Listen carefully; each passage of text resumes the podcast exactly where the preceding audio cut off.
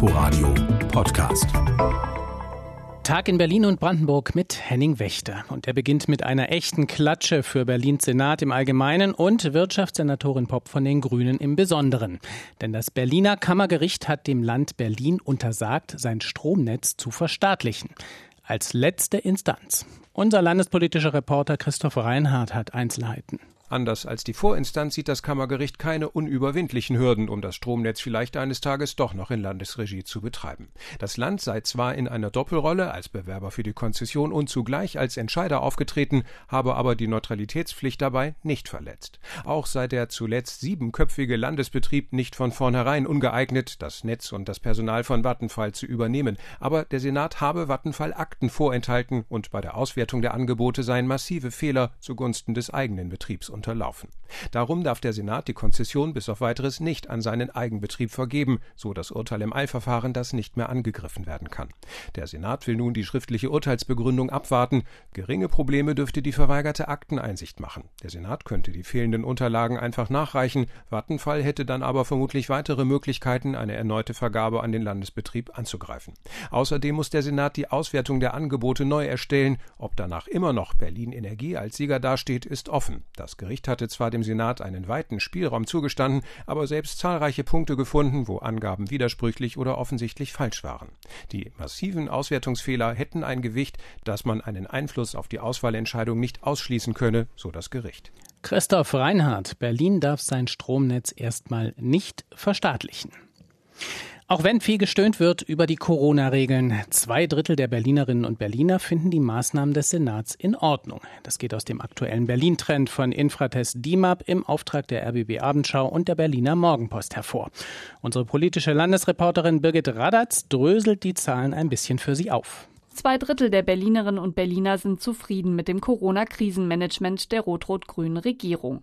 Von denen, die unzufrieden sind mit den Maßnahmen, findet sich ein großer Teil unter AfD-Wählern. Über 70 Prozent sind weniger oder gar nicht zufrieden. Genau umgekehrt ist es bei Linken, Grünen, SPD und CDU-Wählern. Bei den Menschen, die angaben, die FDP zu wählen, ist es gespalten. Trotzdem zeigt sich eine Mehrheit zufrieden mit den Corona-Maßnahmen. Bei den Altersklassen sind es besonders jüngere und ältere Menschen, die sich als zufrieden bezeichneten. Die 40 bis 64-Jährigen sind vergleichsweise unzufriedener. Auch zeigten sich Männer etwas mehr als Frauen nicht einverstanden mit dem Corona-Krisenmanagement des Senats. Birgit Radatz, 65 Prozent der Berlinerinnen und Berliner sind mit den Corona-Maßnahmen des Senats zufrieden oder sehr zufrieden. Das ist übrigens ein leichter Anstieg gegenüber der letzten Erhebung im April.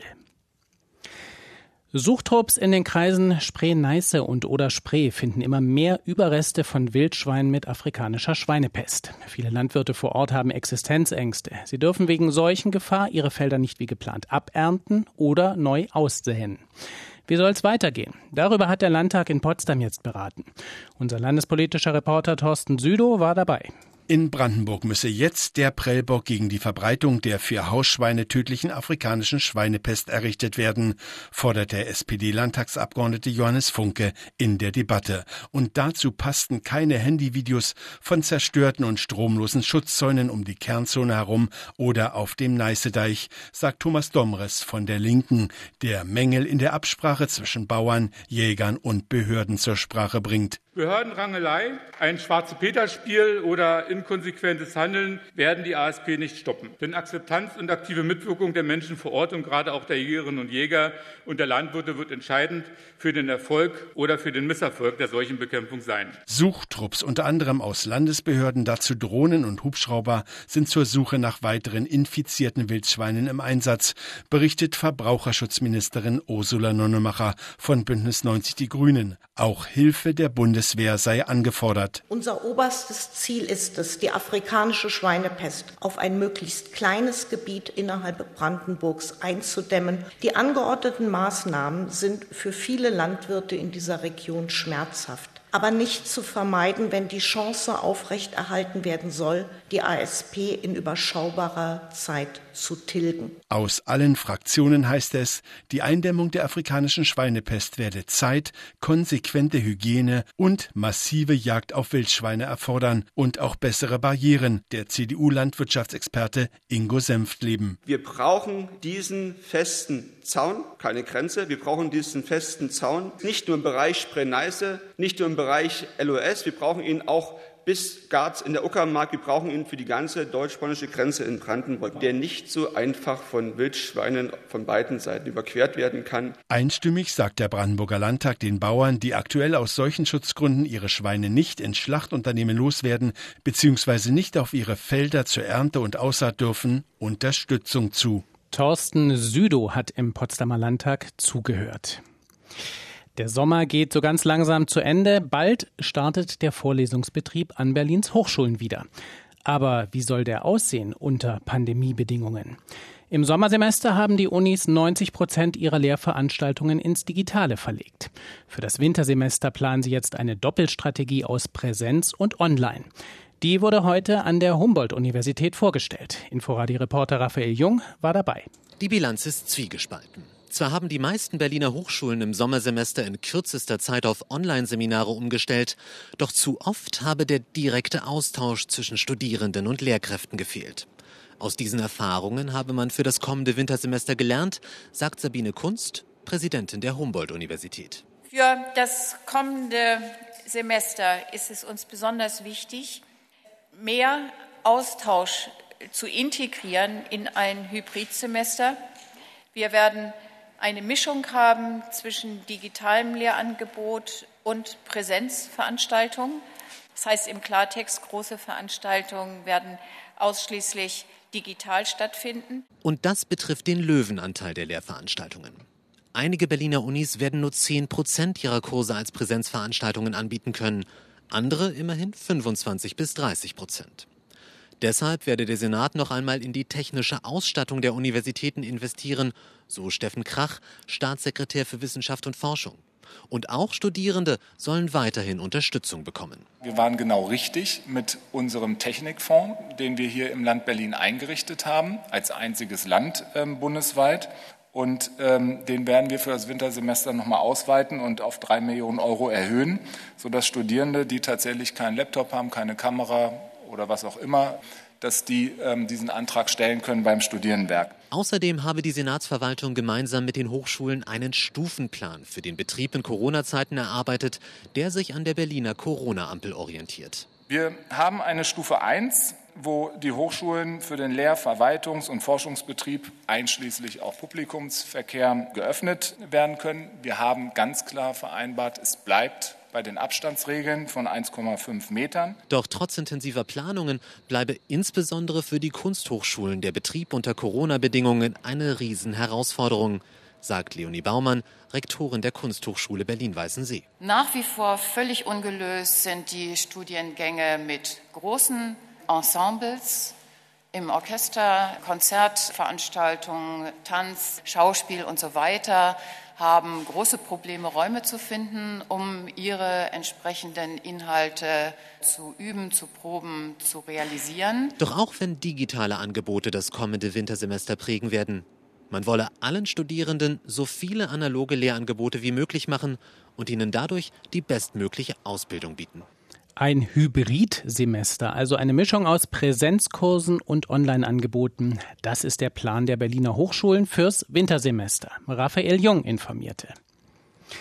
Heizpilze sind klimapolitisch eigentlich ein No-Go und deshalb seit 2009 verboten. Weil aber Kneipen und Restaurants Corona-bedingt Herbst und Winter fürchten, kommen sie doch wieder ins Spiel. Die Bezirke Reinickendorf und Charlottenburg-Wilmersdorf haben jetzt den Anfang gemacht. Unsere Reporterin Oda Tischewski hat sich dazu mal umgesehen. Antonio Bragato hat es gut. In seiner Weinbar Il Calice am Walter-Benjamin-Platz ist viel Platz, draußen wie drin. Und in Pandemiezeiten ist Platz bares Geld wert.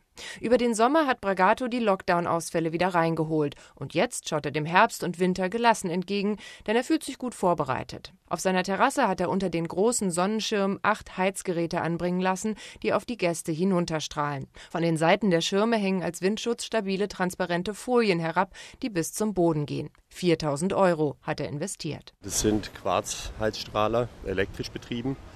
Die haben zwar deutlich weniger Heizkraft als Gasheizpilze, ungefähr ein Viertel nur, aber die strahlen den Körper an, haben eine ähnliche Wirkung wie die Sonnenstrahlen und kommen mit deutlich weniger Leistung aus als Gasheizpilze. Bis vor elf Jahren waren elektrische Heizstrahler und Heizpilze mit Gasbetrieb noch allgegenwärtig. Jetzt sollen sie bis Ende März 2021 wieder geduldet werden, damit die gebeutelte Gastronomie noch etwas hat von ihrer Wintersaison.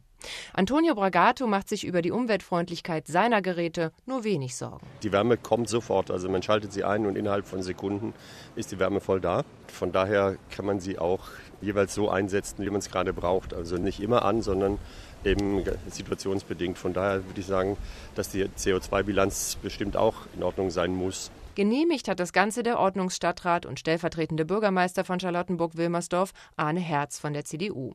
Er will den Kneipen- und Restaurantbesuch auch in den kälteren Tagen ermöglichen. Und das geht nur, wenn es die Gäste im Freien auch einigermaßen warm haben. Er hofft, dass die Gastronomen dazu noch eigene Ideen entwickeln und will da in den nächsten Monaten trotz Konflikten mit dem Klimaschutz kein Spielverderber sein. Es geht in erster Linie darum, die Flächen für die Gastronomie, die wir jetzt schon im Sommer vergrößert haben, dass wir die auch in den Wintermonaten irgendwie beibehalten halten können. Und unter Überdachungen sind Wärmequellen möglich. Sogenannte gasbetriebene Wärmequellen, das sind die Heizpilze in der Regel, sind unter diesen Überdachungen nicht möglich, einfach aus Brandschutzgründen. Aber überall da, wo ich jetzt keine feste Überdachung habe, sind dann auch gasbetriebene Heizpilze möglich. Ob Gas oder Strom, beides könnte wahrscheinlich nur eine Übergangslösung sein. Sollte es in diesem Winter wirklich winterlich kalt werden, dann werden auch unter dem Heizstrahler die Hände zu klamm, um Weinglas oder Besteck noch halten zu können. Aber im Il Calice hat Antonio Bragato auch dafür schon eine Lösung gefunden. Dann geht es nur noch in die Innenräume, aber auch da haben wir vorgesorgt, haben starke Filter eingesetzt in unsere Raumlüftungsanlage. Die kann auch siebenmal pro Stunde die gesamte Luft austauschen, Frischlufteinfuhr. Von daher gehe ich ziemlich sorglos in den Winter. Ein ziemlich zuversichtlicher Restaurantbesucher, den Oda Tischewski da besucht hat. Hoffen wir, dass es vielen so geht. Soweit der Tag in Berlin und Brandenburg mit Henning Wächter. Nachhören können Sie das Ganze auch auf inforadio.de. Inforadio Podcast.